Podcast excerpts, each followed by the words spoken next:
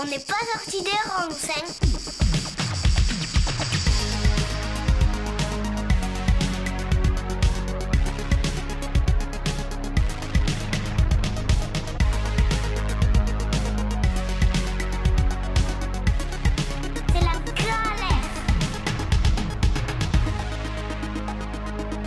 Salut à tous, ravi de vous retrouver pour un nouvel épisode dont n'est pas sorti des ronds sur Radio Alliance Plus et Rage. Aujourd'hui, nous allons parler transport et plus particulièrement du secteur du transport de marchandises. Comme souvent, je vais vous donner quelques chiffres pour contextualiser euh, le secteur du transport français et ses enjeux, euh, mes sources étant le ministère de la Transition écologique, le site du gouvernement, l'INSEE ou bien la Fédération nationale du transport routier. Donc, quand on parle du secteur du transport, on parle du transport de marchandises et celui des voyageurs, et il représente 18% du PIB français. Concernant le secteur du transport de marchandises, il est en pleine croissance puisqu'entre 1990 et 2018, il y a eu une croissance de 30% de la quantité des marchandises transportées et une croissance donc de 56% du transport routier de ces marchandises. Car il faut savoir qu'en France, 89% des marchandises terrestres transitent par la route. Mais pourquoi évoque-t-on si souvent le secteur du transport comme un des principaux leviers d'action face aux enjeux climatiques et environnementaux? Ben, Car tout simplement, le transport est le premier émetteur de gaz à effet de serre en France, 31% du total, dont le CO2, ces mêmes gaz qui favorisent notre dérèglement climatique actuel. Entre 1990 et 2018, on note une hausse de 11% de ces émissions. C'est principalement le transport de voyageurs qui participe à cette hausse, mais le taux d'émission des poids lourds n'est pas négligeable et représenterait environ 5,7% de l'ensemble des émissions françaises. Au sujet des poids lourds, l'agence Science Presse nous donne un petit ordre de grandeur, par exemple, en évoquant le fait qu'un camion, c'est 76 grammes de CO2 pour une tonne de marchandises transportées, contre 14 grammes le train. Il y a d'autres impacts visibles et connus du transport routier de marchandises, pollution de l'air, nuisances sonores, urbanisation et artificialisation des sols, circulation et accidents de la route. Mais le secteur du transport routier de marchandises est actuellement indispensable à notre société. Pourquoi? Bah, Tout simplement, c'est lui qui transite les marchandises nécessaires au bon fonctionnement de nombreux de nos secteurs. Il alimente nos grands comme nos petits distributeurs. Il fait circuler 90% de nos produits alimentaires sur notre territoire, sans oublier la croissance de l'e-commerce qui renforce notre dépendance à ce transport routier. Mais tout ça, c'est sans parler du poids économique du secteur du transport routier de marchandises, parce qu'il y a plus de 400 000 salariés comptabilisés en France. Pour évoquer tous ces enjeux, qui lient à la fois l'économique à l'écologique, je vais accueillir un acteur du secteur, Christophe, dirigeant d'une entreprise de transport routier de marchandises. Salut Christophe. Bonjour Jordan. Bon déjà, je suis très content de te retrouver ici et je vais te poser les questions classiques. Qui es-tu? Que fais-tu? Et pourquoi le fais-tu? Alors, bon, déjà, c'est moi qui suis content d'être là. Je te remercie pour cette invitation. Ça me fait vraiment plaisir et ça fait toujours un peu euh, drôle de parler de soi et, de notre travail du quotidien. Donc, euh, je m'appelle Christophe, je suis le dirigeant d'une entreprise de transport qui s'appelle euh, Berthaud, qui se trouve dans la région nimoise. Et ça fait 25 ans que j'y travaille. Donc, ça fait vraiment partie de ma vie et c'est quelque chose qui me touche énormément et, voilà, pour lequel je me bats tous les jours et pour lequel euh, toutes nos équipes au sein de l'entreprise se battent tous les jours. Qu'est-ce que tu as fait pour arriver à ce, à ce poste-là? Donc, euh, j'ai commencé, j'ai eu l'avantage, enfin, j'ai eu la chance, on va dire, de, de commencer tout en bas de l'échelle. J'ai été, au début, chargé les camions, puis j'ai été conducteur, euh, bon, avec toutes les formations qui vont, euh, qui vont en face à chaque fois. Euh, et, puis, et puis, on m'a fait confiance et du coup, j'ai pris, j'ai pris la responsabilité d'agence et puis, et puis, et puis maintenant, j'en suis là. Voilà. tu as fait toutes les, les tâches possibles de, l'entreprise. Donc, donc, le transport routier, je, je sais ce que c'est. Voilà, je, je, je, maîtrise, on va dire, je maîtrise la, la profession et je sais je sais exactement, euh, je sais exactement ce que c'est. Bah, je vais te, du coup, on va rebondir sur ça. Euh, pour toi, euh, qu'est-ce que ça représente? Qu'est-ce que c'est tout simplement? Comment ça fonctionne le transport routier de marchandises? Alors, je voudrais juste d'abord bien préciser quelque chose. je vais essayer d'être, enfin, c'est compliqué d'être clair quand on parle de tout ça, mais je vais essayer d'être, de, venir après euh, la super interview que tu avais faite avec Sarah et Romain, qui avait parlé un peu de mobilité et tout ça. Et moi, en fait, je vais être euh, l'élément d'après, c'est-à-dire euh, la personne qui va réellement transporter et la personne qui va vraiment faire la mission de mobilité. Donc, le transport routier, c'est quoi? Il faut se dire quelque chose, c'est que tout ce qui est dans ce studio, tout ce que tu as à ta maison, tout ce que tout le monde a chez soi et tout ce qu'on voit dans la rue, ça a été transporté par un camion. Voilà. Faut juste, faut juste pas l'oublier. c'est vraiment un élément aujourd'hui qui est complètement indispensable dans notre, dans notre, dans notre schéma et dans notre, dans notre, dans notre comment je pourrais dire dans notre société. dans notre société, voilà. donc, la mission première qu'on a, c'est quoi le transport? Peut-être j'anticipe peut-être une, question. en fait, on est, on est uniquement des prestataires de services. C'est-à-dire qu'une entreprise de transport, comme on est nous, c'est on nous demande de prendre de la marchandise à un endroit, un point A, pour la livrer à un point B. C'est uniquement ça. Maintenant, il faut que en fait, cette mission qu'on nous confie, faut qu'elle soit faite dans les meilleures conditions de sécurité, de euh, d'écologie, on va dire, avec même si c'est compliqué pour de, le comprendre pour l'instant, mais j'expliquerai après pourquoi. mais, mais voilà, faut que, faut que, faut que tous les éléments, et, enfin, de sécurité et sociale aussi, on va dire, parce que c'est hyper, hyper important. Notre secteur, c'est avant tout des hommes. Euh, des, hommes, euh, des hommes avec un grand H, hein, je dis bien sûr, hein, des hommes et des femmes, euh, qui, donc, donc nos conducteurs, nos, nos, agents d'exploitation qui optimisent les tournées et nos responsables de site. Donc, donc voilà, ce sont des gens qui travaillent tous pour optimiser à un moment ou un autre donc ces flux qui vont d'un point à un autre et optimiser le remplissage des véhicules. Parce que ce qui est important, c'est ça. Ce qui est important, c'est pas d'envoyer cinq véhicules à un endroit. Ce qui est important, c'est d'en envoyer un seul et qui soit rempli comme il faut et qui ait une tournée qui soit efficiente et que voilà et qu'on ait fait notre travail de, de, bon gestionnaire logistique transport. Bah, c'est qu'au final, il y a un énorme travail d'optimisation.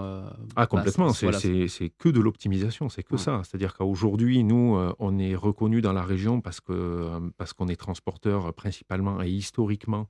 donc, donc la société Berthaud, elle existe depuis le début des années 80. le nom Berthaud faisait du transport depuis début 1900. Donc voilà, c'est le nom Berthaud euh, est, ancré, euh, est ancré alors, dans, dans la région, euh, notamment parce qu'on est transporteur de fruits et légumes. C'est-à-dire la, la, région donc Occitanie, hein, je précise. il y a des auditeurs qui sont pas ici. pardon, ouais, la région. Donc on est, on est avant tout, on est, c'est vrai qu'à la base on est ni moins. Et après, ben on a, on a grandi un petit peu et puis on a des agences un petit peu partout, un peu partout en France. Donc donc voilà, donc euh, aujourd'hui, euh, ce qu'on fait principalement, enfin, notre métier de base, on va dire, c'est on est, transporteur, euh, on est, on est fruits et légumes. Et donc le gros de notre saison, ça se passe avec nos clients et partenaires producteurs qui font donc que ce soit bio, conventionnel, voilà, tous les, tous les producteurs de la région. Et on transporte leurs marchandises de leur lieu de production chez eux jusqu'à leurs clients donc euh, qui peuvent être euh, de la grande surface, du grossiste, et voilà, on distribue euh, tous les marchés, tous les marchés français. Donc, Rungis, Strasbourg, Lyon, Bordeaux.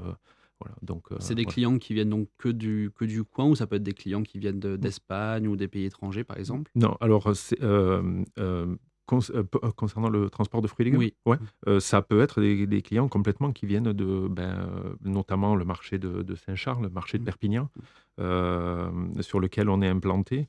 Il, forcément, toute la marchandise, enfin, je pense que 80% de la marchandise qui transite à Perpignan, c'est de la marchandise qui vient d'Espagne et, et, du Maroc, oui, notamment parce qu'on sait que l'Espagne, c'est vraiment c'est le potager de l'Europe de toute façon. D'Espagne, il part, il part tout, tous les produits, ben, tout, tout, enfin, tous les agrumes qui sont faits et après, et après tomates, voilà, tout, tout, ce qui vient derrière. Donc, Et du coup, en fait, ça va arriver jusqu'à Rungis. et en fait, Rungis, c'est en gros une plateforme. C'est une plateforme qui va servir pour deux choses. la première chose, ça va être pour nourrir le bassin parisien, qui représente plus de 20 millions d'habitants crois que c'est ça, me semble, 20 hein, millions d'habitants. Il faudrait regarder, à regarder. Mais, et après, derrière, c'est des, des, plateformes logistiques pour servir de redistribution de partout en France et en Europe, effectivement. Ok. Et je pense que c'était peut-être 12, 12, millions, je crois. Mais peut-être. Peut-être 12, oui, j'en sais pas. En tout cas, on, fera, du fact-checking. c'est ça. Et euh, donc, en gros, tu fais donc que, du, que des fruits et légumes ou tu fais autre chose Non, non, on fait de tout. C'est notre métier de base, mais euh, forcément, on s'est diversifié parce que ben, le fruit et légumes. Euh, c'est hyper saisonnier, donc on le voit hein, dans le Gard principalement. Donc du coup, pour parler de notre de notre de notre département, on part en ce moment, il ne se produit plus que plus un petit peu de salade et tout ce qui est maraîchage, on va dire, voilà, tout ce qui est lié à la terre. Donc, parce que l'autre activité de la région qui, qui, commence au mois de on va dire au mois de mai avec euh, les melons et puis après derrière on a les abricots, pêche, nectarines, vraiment voilà tous les produits, euh, tous les produits euh, saisonniers estivales. du, coup, du coup, il y a un lien avec les acteurs locaux qui est très fort et qui du coup doit être entretenu au, fil de l'année. Complètement. C'est c'est voilà, c'est des gens avec qui on échange énormément. C'est des gens qui ont des attentes hyper spécifiques. Ils nous demandent énormément de réactivité, énormément de rapidité dans nos euh, dans, notre, dans, la qualité de notre travail. Euh, voilà, aujourd'hui, euh, on est référencé dans toutes les grandes surfaces. On travaille notamment aussi avec Grand Frais, avec tous les acteurs du bio aussi dans la région. parce que voilà parce que parce qu'ils vendent leurs marchandises un peu partout en France et en Europe donc donc à partir du moment où il y a un producteur ou quelque chose se crée il faut le transporter derrière donc c'est ce qu'il faut comprendre et aujourd'hui euh, on met vraiment un point d'honneur à ce que euh, ce soit fait dans les meilleures conditions possibles et on y reviendra après. Voilà, bah, parfait. Tu fais, tu fais la transition. on va faire une petite pause musique et on se retrouve après pour parler bah, du coup plus des enjeux donc, climatiques et environnementaux qui sont liés à ton secteur. À de suite. Merci.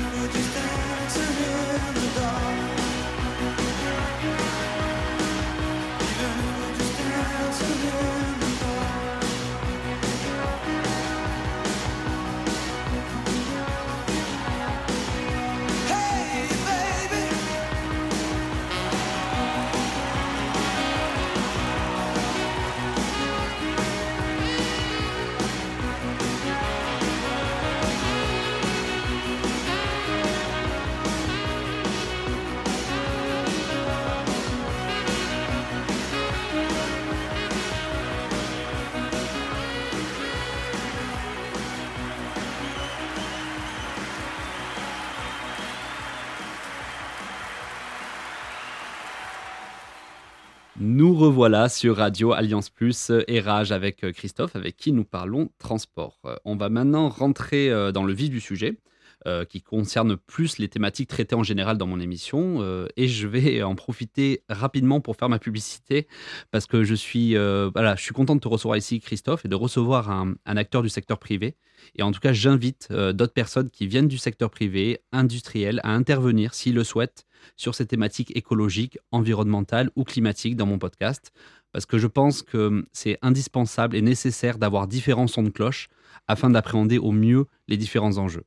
Voilà, donc on va revenir maintenant à nos moutons. Je clôt la, page publicité. Et euh, voilà, quand on parle pour moi, euh, quand on parle écologie avec le transport, de suite je vais penser aux émissions de CO2 et forcément je vais penser aux taxes, aux impôts environnementaux qui sont mis en place pour encourager la réduction des émissions de CO2. Et en effet, on voit que vous êtes et que vous avez été un des premiers secteurs réellement concernés par le principe de pollueur-payeur. Et dans les faits, ça s'est matérialisé par plusieurs étapes et du coup, forcément, plusieurs crises. Et pour en citer quelques-unes, après je vais te laisser, du coup je vais te, je vais te poser une question après. Pour en citer quelques-unes, il y a déjà eu la, la loi Grenelle de l'environnement qui a lancé le projet de l'écotaxe en, en 2009, une taxe sur les poids lourds, qui s'est du coup euh, qui a qui s'est développé donc en 2013 avec l'installation des portiques qui ont été très très vite vandalisés par différents mouvements de contestation, comme les bonnets rouges. La, la taxe a donc été suspendue la même année. En 2014, il y a eu une loi finance qui a fait arriver la taxe carbone, principalement pour les particuliers. Là. Donc son augmentation croisée à une hausse du carburant va provoquer le début du mouvement des Gilets jaunes, qui a été très impactant pour votre secteur. Et aujourd'hui, on a les instances internationales et la Convention citoyenne du climat qui poussent à réaliser des objectifs nationaux et internationaux en matière de neutralité carbone. Et donc en 2021, avec la loi climat et résilience, on reparle d'une écotaxe qui serait au libre choix selon les régions. Donc, je vais te poser trois questions en une. Quel est ton regard sur ces épisodes? Êtes-vous actuellement taxé par rapport à vos émissions? Et penses-tu que c'est nécessaire de le faire pour encourager les acteurs du secteur à faire leur transition? Alors, c'est pire que trois questions en une que tu ouais, me... C'est une dissertation. c'est plus un sujet de philo. Euh, vous avez quatre heures pour répondre. je suis désolé. Euh, non, blague à part. C'est alors c'est plein de sujets euh, que tu abordes qui font notre vie depuis 20 ans en fait. donc donc aujourd'hui, je vais pas apporter. Il n'y a, pas de réponse à apporter comme ça là. Voilà. Qu'est-ce qui se passe à aujourd'hui? Alors, est-ce qu'on est taxé? On est taxé euh, comme tout le monde, c'est-à-dire euh, aujourd'hui, euh, nous, chez Berthaud, on achète presque 5 millions de litres de gasoil.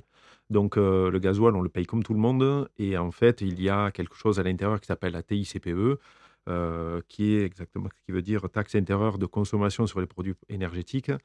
Et il y a à l'intérieur de cette TICPE un composant carbone, en fait. Donc, plus on consomme de produits liés euh, donc aux produits pétroliers, du, peu importe du gaz ou autre, plus en fait on paye euh, cette taxe. Donc voilà, euh, on accompagne le, on accompagne le développement avec avec ça. Mais c'est pas ça qui est important. Ce qui est important, c'est ce que ce que tu disais tout à l'heure, c'est ce que l'Europe et le gouvernement fait pour que demain, en fait, on, on soit meilleur.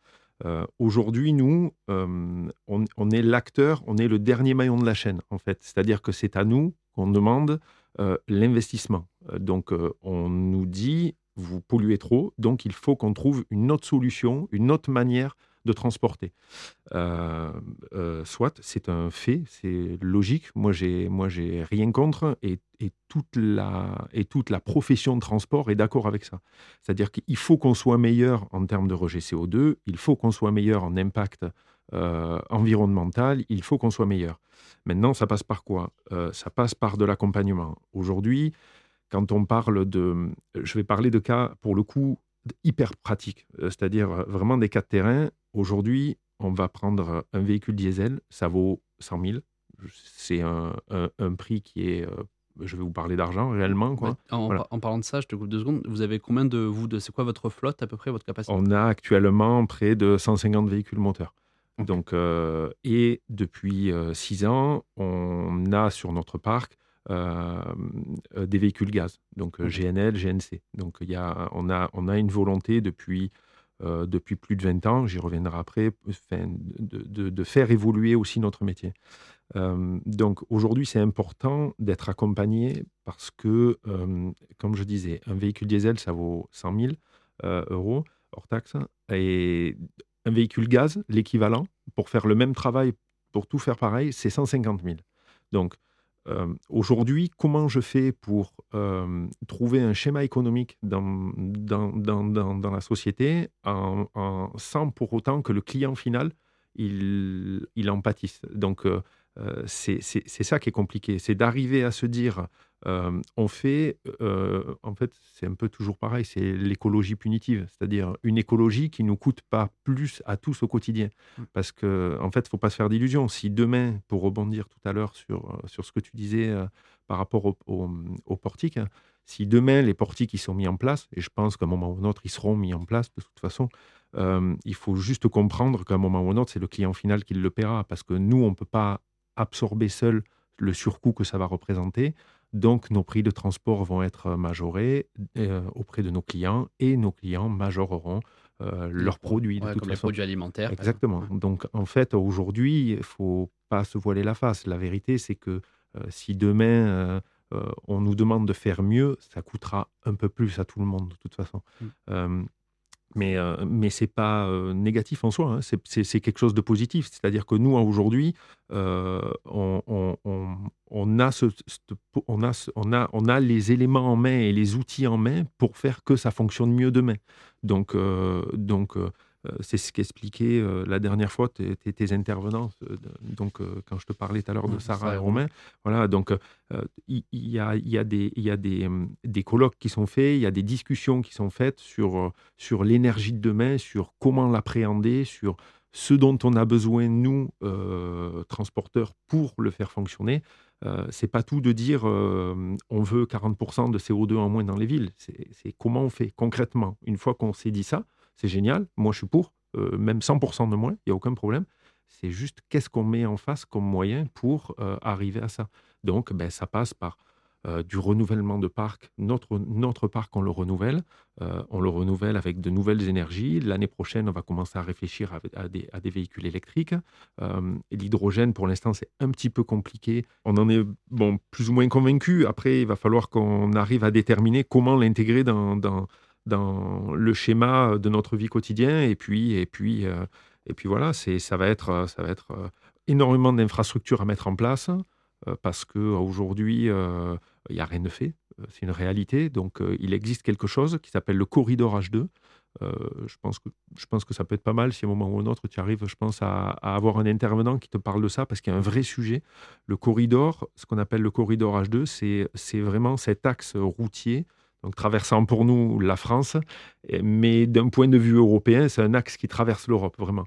Et c'est d'arriver à, créer euh, un élan de mobilité avec, euh, avec, avec, cette, euh, avec cette, donc ce corridor et implanter, parce que c'est le réel sujet, implanter des stations à hydrogène un peu partout sur cet axe afin ben, d'utiliser cet axe avec des véhicules hydrogène. Donc donc, euh, pour, l'instant, c'est à l'ordre de, donc, de projet.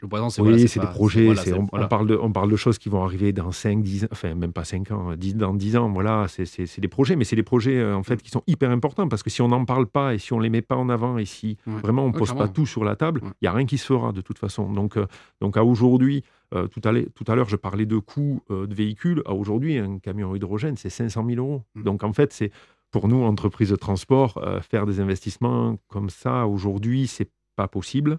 Euh, on voit qu'il est en train de se faire euh, tout un système d'accompagnement via ce corridor H2, via l'ADEME, via le gouvernement qui pousse, via la région.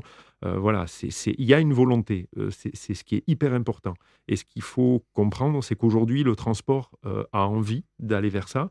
Euh, euh, et, on va y arriver, ça va marcher. Hein. Aujourd'hui, le gaz, euh, ça fonctionne plus ou moins bien. il y a six ans, c'était un petit peu le, c'était un petit peu l'énergie à la mode. tout le monde nous a un petit peu lancé là-dessus, donc on est parti sur cette voie du GNL. sauf qu'à aujourd'hui, on est en train de. ben, on revient sur le truc parce que le gaz, en fait, donc on se rend compte que le GNL, en fait, ça pollue pas si peu que ça. Euh, et qu'on n'est pas très très loin du diesel en termes de rejet CO2. Euh, Au final, on fait la même, euh, un peu la même erreur qu'on avait fait pour les particuliers quand on les avait encouragés à, à acheter leur voiture en diesel et que Bah, maintenant on leur dit, Bah, on leur dit voilà. bah, c'est exactement ça. En Ouais. fait, on nous donne des lignes, mais Mm. en fait, il faudrait que les lignes soient avec une vision à plus long terme. Ouais. Je pense qu'aujourd'hui, la seule bride qu'on a, c'est pas la volonté, c'est pas la volonté des pouvoirs publics, c'est pas la volonté euh, de nous transporteurs.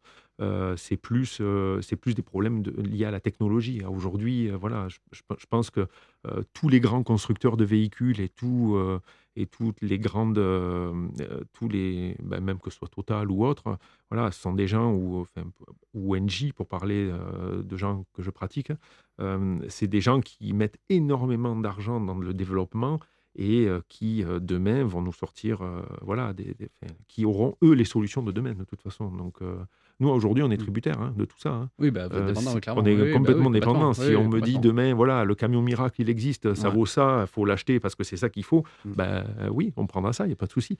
Sauf qu'aujourd'hui, euh, c'est pas le cas. Aujourd'hui, euh, moi, ce, que, ce qui est important, c'est que j'ai un client en face de moi. Ouais, et tu et dois que- assumer la. Voilà, j'ai un client, j'ai du social à gérer, j'ai des conducteurs Mm. et, et- et j'ai une ligne derrière qui, qui, qui, qui fait toujours un peu. euh, qui, qui- qui est toujours un peu dans nos têtes, euh, ben, dans, notre, dans notre entreprise Berthaud, c'est euh, préparer le transport de demain et, euh, et vraiment euh, arriver à un transport propre pour euh, ben, promulguer notre métier et notre région. Donc euh, voilà. Tu as combien de, de conducteurs? Euh, 170 conducteurs. Ouais, voilà. C'est sûr que c'est voilà, pas évident à gérer non plus. Non, non, c'est voilà. pas évident à gérer. Après, Ouais. euh, après, on a des gens qui sont, euh, qui sont passionnés. On a des conducteurs qui sont. euh, euh, moi, je, moi, je remercie tous les conducteurs que j'ai. Donc, j'ai aucun Non, non, non, problème mais je, voulais- avec je voulais ça. Et dire, puis- ouais, c'est pas évident à gérer dans le sens où voilà, tu, tu dois voilà, tu dois assurer ses voilà ses emplois, tu dois assurer. Oui, c'est de la gestion sociale. voilà. Après, après, euh, c'est bah, outre, outre- bon, oui, c'est une complexité. Tous les gens qui gèrent des gens savent Mm. que voilà, il y, a- il y a une complexité, mais mais outre ça, on gère des gens qui ont, qui aiment ce qu'ils font. Donc euh, donc déjà, euh, je pense qu'on a fait le plus gros déjà parce que moi, je leur donne les moyens de s'exprimer avec euh, avec des véhicules haut de gamme, avec euh, voilà, Mm. je- je- on est on est plutôt attentif à ça. Euh, on est vraiment axé sur du confort, de la sécurité et, euh, et j'essaye de leur mettre entre les mains euh, quelque chose de voilà de un peu premium. Euh, donc euh, donc ils sont contents de venir travailler chez nous, je pense. Et du coup, voilà, je vais rebondir sur, sur, sur, euh, sur du coup ton, parc, ton parc. Tout à l'heure, tu disais que, on va dire, les investissements que tu pourrais faire sur, sur ton parc pouv- pouvaient potentiellement bah, se, ré- se répercuteraient sur, sur les clients. Toi, par exemple, dans un cas où tu as dû investir donc, dans, des, dans des nouveaux types de, de camions avec le gaz, par exemple, qu'est-ce que l'État fait? L'État ne fait, ne fait rien pour, pour t'accompagner dans cet investissement, bah, comment tu arrives à vraiment être rentable si, euh, si on te demande à chaque fois d'investir dans de... Alors il y a deux choses. Euh, on est aidé. euh, Il n'y a qu'un seul organisme qui nous aide, c'est l'ADEME. Ok. Voilà. Donc c'est euh, c'est c'est euh, bon, ils sont là pour ça de toute façon, mais euh, mais c'est c'est hyper important de le dire parce qu'il y a, y, a, y a quand même des choses euh, positives. Euh, on est aidé à un petit niveau, ça représente euh, ça représente sur un véhicule euh, sur un véhicule gaz, je ne veux pas dire de bêtises, mais ça doit représenter environ 10 000 euros. Donc c'est un gros montant, hein, mais, c'est, euh, mais par rapport à l'investissement et par rapport au montant du véhicule, euh, au surplus d'investissement, c'est pas grand-chose. Ensuite, ça demande énormément de, ça demande énormément de formation pour les conducteurs parce que les véhicules sont différents dans l'utilisation, dans la façon de faire le plein. Donc ça demande un petit peu peu de, d'adaptation. Euh, ce qui est important de comprendre, comment on trouve un schéma économique, c'est là où le bas blesse un petit peu. C'est-à-dire que quand on a décidé de partir sur, euh, sur l'énergie euh, GNL, le gaz valait 60 centimes. Aujourd'hui, le gaz, il vaut 2 euros le kilo. Donc en fait, on est parti sur quelque chose qui était potentiellement viable et sur lequel on avait un schéma économique. Euh, sauf qu'aujourd'hui, le schéma économique, on le cherche un petit peu. Donc, Ouais. euh, Et il se donc, modifie très, ouais, voilà, il se modifie très rapidement. hein. Exactement. Encore plus vite que le prix du gasoil. Ouais. Ce qui est étonnant, c'est que peut-être j'aurais attendu peut-être un peu d'aide de l'État là-dessus euh, pour éviter d'avoir une explosion du prix du gasoil, même si je sais qu'ils sont euh, un peu tributaires du truc. Mais ça aurait été bien parce qu'aujourd'hui, on a fait des investissements et, euh, et on a du mal un peu à, à retrouver, nos, à retrouver nos petits euh, dans ce domaine-là. Donc c'est pour ça que je pense que je pense que hum, il est euh, alors c'est une expression toute faite, mais il est urgent d'attendre. En fait, c'est un peu le dilemme, c'est-à-dire que il faut faire vite parce que la Terre en a besoin. On en est tous conscients. hein. Moi, je, on est on est on, on, essaye de, de- vraiment euh, améliorer l'image et vraiment rendre notre image, comment dire, la plus vertueuse possible, entre guillemets possible, parce que on fait bouger des véhicules, forcément on dépense de l'énergie, tout, tout, enfin, voilà, tout, tout, véhicule qui se déplace dépense de l'énergie et il faut qu'elle soit la plus propre possible. Donc aujourd'hui, il y a plein de sujets, il y a plein de produits différents et il n'existe pas que le GNL et que le mmh. gasoil. Il existe par exemple le B100. Euh, le B100, c'est un, c'est un gasoil qui est fait avec du colza, euh, qui est 100% français. Voilà. Donc aujourd'hui, c'est compliqué parce que c'est un produit qui est un peu moins, euh, on va dire, qui est un peu moins noble et du coup les moteurs ont du mal à, ont du mal à l'accepter. Donc notre technologie de moteur qu'on a à l'heure actuelle, ne l'accepte pas. Donc, on ne peut pas passer euh, là-dessus pour l'instant, euh, en sachant que ça, il y a plein de contraintes derrière en plus. Donc, euh, et c'est pas forcément une énergie d'avenir non plus. C'est en fait, en ce moment, on est dans plusieurs énergies qui pallient quelque chose. En fait, en attendant, on pense tous l'hydrogène. En fait, c'est ce qui va être normalement ben, le, voilà, le, produit à, à l'horizon 10, 15, 20 ans euh, qui devrait être euh, ben, en neutralité, euh, neutralité carbone. Donc, donc voilà. Donc, c'est ok. Non, mais c'est que je comprends complètement que toi, tu es dans une situation presque de voilà d'attente et de, de, de patience. Et, mais moi, je vais devoir un peu me faire avocat du diable. Et pour ça, je vais te faire écouter un petit extrait. Et, et juste après, on se retrouve. Allez. Il est enfin de retour sur les rails. Le train des primeurs, avec ses wagons rénovés, est prêt à reprendre du service après deux ans d'arrêt forcé. Pour la CGT, qui mène depuis des années ce combat en faveur du fret ferroviaire, l'heure est donc à la fête, même si le secrétaire général du syndicat n'en perd pas de vue pour autant les enjeux nationaux. On ne va pas bouder notre plaisir, c'est une grande victoire qui en appelle d'autres. Euh, parce que évidemment, on ne peut pas résumer la bataille sur euh, l'enjeu du fret uniquement au Perpignan-Rungis. Premièrement, il faut euh, que ce Perpignan-Ringis s'inscrive dans la pérennité, ce qui est important, avec beaucoup plus de wagons. Et puis, nous, l'objectif, c'est qu'il y ait 1000 Perpignan-Ringis dans toute la France. Car pour atteindre la part modale de 25% pour le fret d'ici à 2050, un train ne suffira plus. Surtout s'il ne tracte que 12 wagons de marchandises contre 25 en 2019, soit à peine 18 camions en moins sur les routes de France. Pour la CGT, il est temps que le gouvernement déploie une véritable stratégie. Ils vont chercher encore des excuses. Euh, voilà, un coup c'est les sillons, un coup c'est du matériel qui manque. Il y a toujours une excuse. C'est bon, ça fait, ça fait 4 ans que le cinéma il, dure. Maman, il faut que ça s'arrête. Là, il y a possibilité, il y a la marchandise. On sait que ben, il y a la marchandise. Il y a, eu jusqu'à 4 trains par jour qui partaient au départ de ces quais-là. Donc euh, la marchandise monte. Malheureusement, depuis 2019 juillet, exclusivement camion.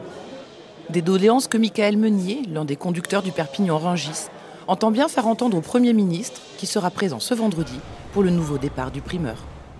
Voilà, donc euh, je me fais un petit peu avocat du diable euh, avec ce, sujet parce que voilà, depuis tout à l'heure, on parle donc d'alternatives qui sont liées aux énergies, au, au carburant, et c'est vrai que euh, voilà, moi, en tant que entre guillemets, euh, ancien acteur du, de, voilà, de, l'environnement, souvent, moi, je me dis, ben, l'alternative au camion, je vais forcément penser au train, euh, vu qu'il y a un peu moins, voilà, il y a moins d'émissions de, de CO2. Est-ce que le fret ferroviaire n'est tout simplement pas la bonne direction dans tout ça?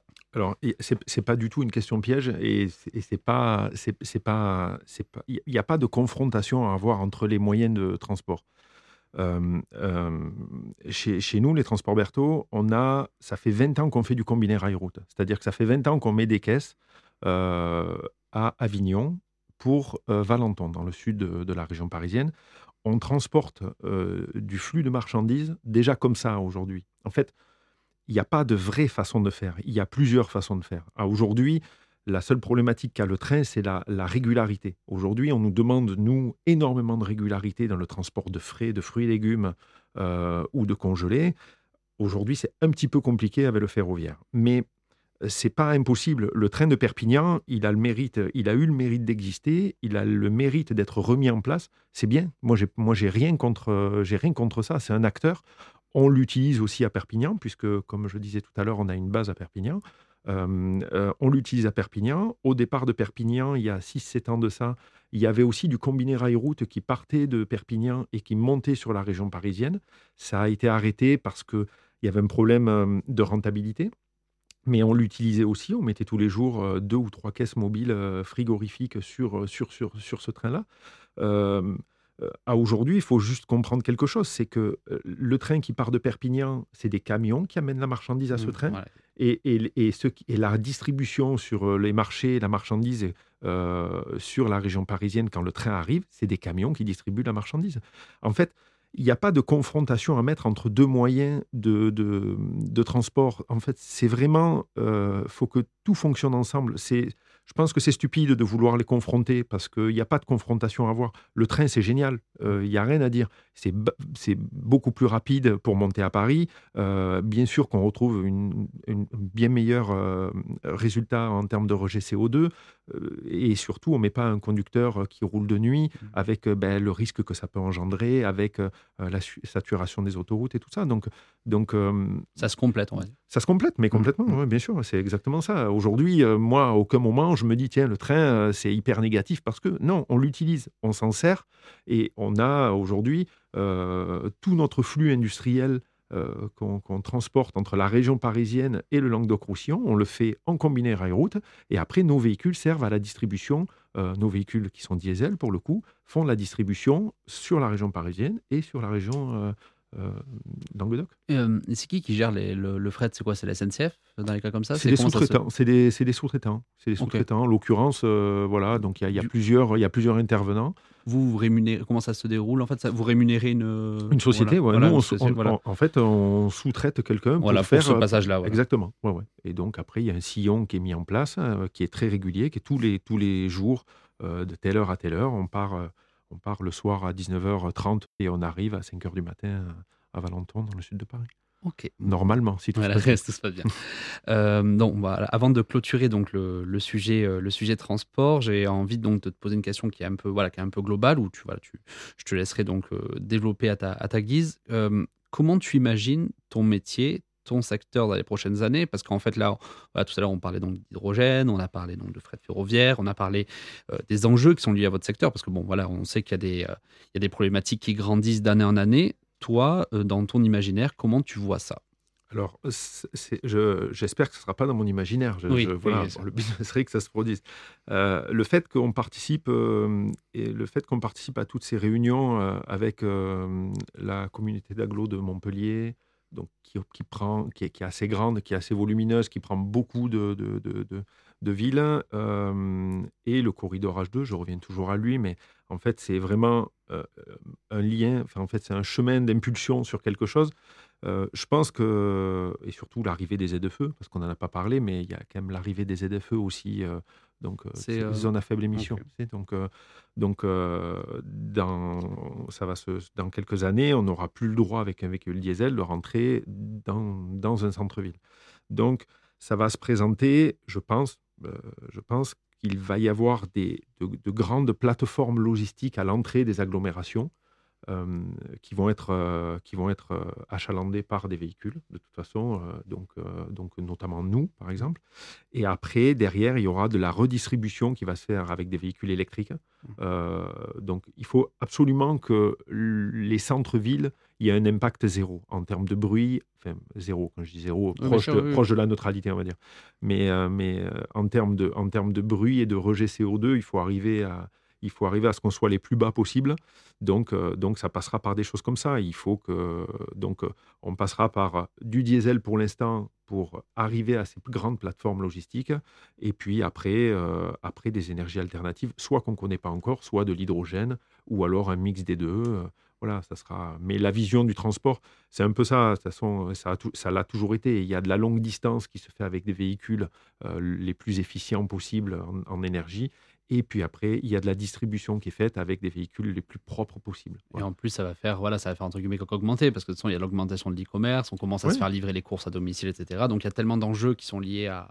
Ben, de toute façon, euh, voilà. il y a de plus en plus de gens dans les villes. Il y a, quand on voit la taille de l'agglo de Montpellier, ça devient gigantesque. Énorme. En 10 Euh, ans, c'est incroyable. Nîmes grandit aussi, hein. Ah oui, enfin, voilà, à son niveau, mais, euh, mais Nîmes grandit aussi. Et donc demain, comment on fait pour livrer euh, ben, tous les magasins en centre-ville, euh, euh, tout, voilà, le carré sud. Ouais. on va les livrer le carré voilà, sud, oui, voilà. voilà, non, donc ben, ça fera partie de ZFE futur et, euh, et voilà, il faudra proposer, euh, il faudra proposer quelque chose. Donc toutes les conversation et tout ce qu'on met, toute l'énergie qu'on met en place en ce moment dans, dans, le transport de demain, ça va servir à ça. Ça va servir à, déjà d'une,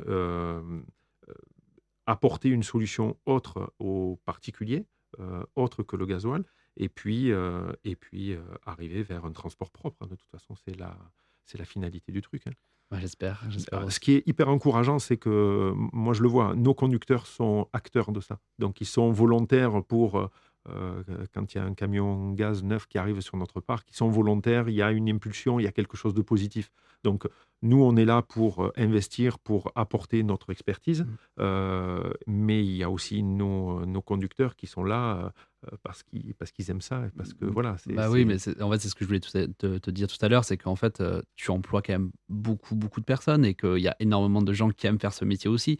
Du coup euh, forcément il y a voilà il y a cette problématique quand même qui où les deux faut lier les deux problématiques. Il faut continuer à maintenir une employabilité importante et à la fois arriver à réduire le maximum, en tout cas, l'impact du secteur sur, notre, planète. C'est notre volonté, clairement. Mm. Après, aujourd'hui, euh, c'est vrai qu'on a, des, on a des soucis de recrutement, c'est compliqué. Mm. je pense que dans beaucoup de secteurs euh, d'activité, on a été très, très, très présent pendant le, pendant le Covid. Mm. Euh, on ne s'est jamais arrêté de travailler. Donc, donc, donc c'est vrai que nos conducteurs, nos conducteurs ben, ont besoin de cette valorisation, on va dire, et ont besoin d'être mis en avant. Et ce qu'on fait aujourd'hui, euh, c'est voilà, on les met en avant dans, avec de nouveaux moyens, avec, de, avec, euh, avec des matériels qui sont de plus en plus économes, avec euh, voilà, on essaye de, on essaye d'être le plus attentif possible à leur égard. Merci beaucoup Christophe. On va se laisser le temps d'une deuxième petite pause musique et on se retrouve juste après pour les questions plus personnelles. Avec plaisir. À de suite.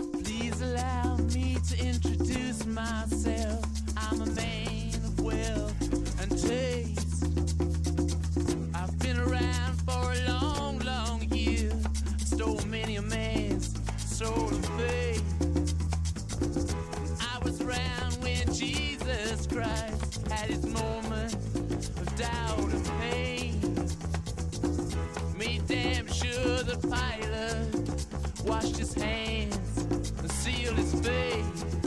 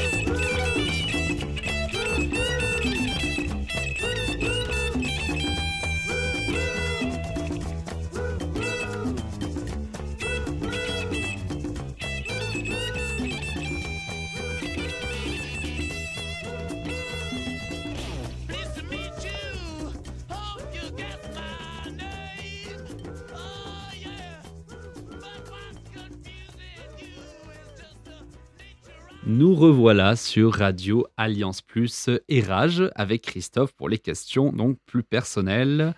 Euh, on va parler voilà un peu de voilà de des habitudes de ton quotidien. Donc la première question, est-ce que tu as des habitudes euh, écolo? Est-ce que tu as mis en place? Et, euh, et pourquoi? Personnellement, tu Oui. vois C'est compliqué. Euh, Alors tiens, tu, tu peux, tu peux être sincère.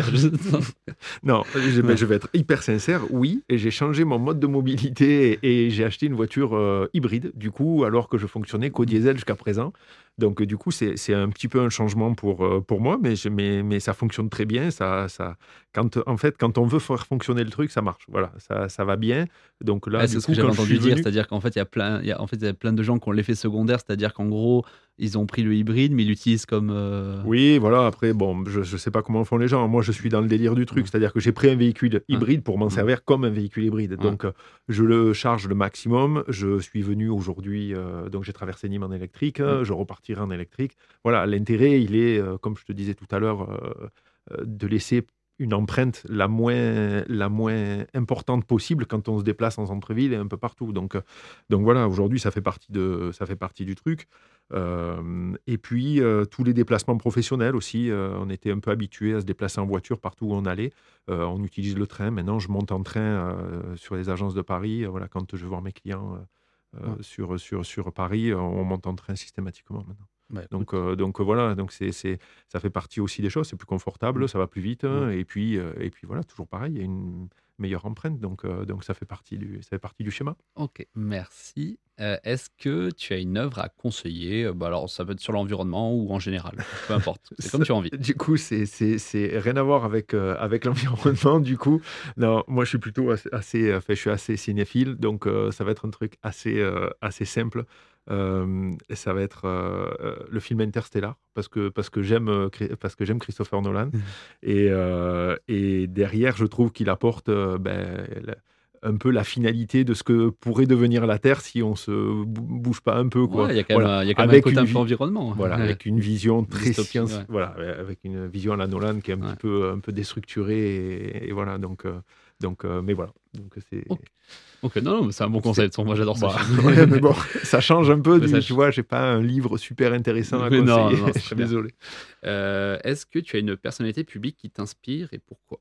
Alors, euh, au risque encore de te décevoir, je suis désolé sur deux Oh, questions. oh, mais non, mais non, mais non, mais, euh, Euh, c'est un je- très bon choix. Non, je suis complètement apolitique. Donc déjà, et, et tout ce qui se passe à la télé, ça m'intéresse pas trop, honnêtement.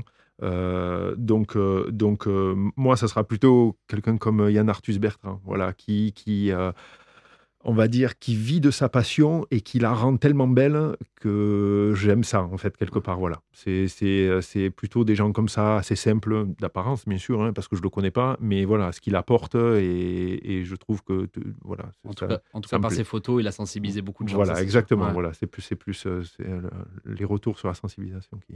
Qui et bon, t'intéresse. voilà, c'est ça.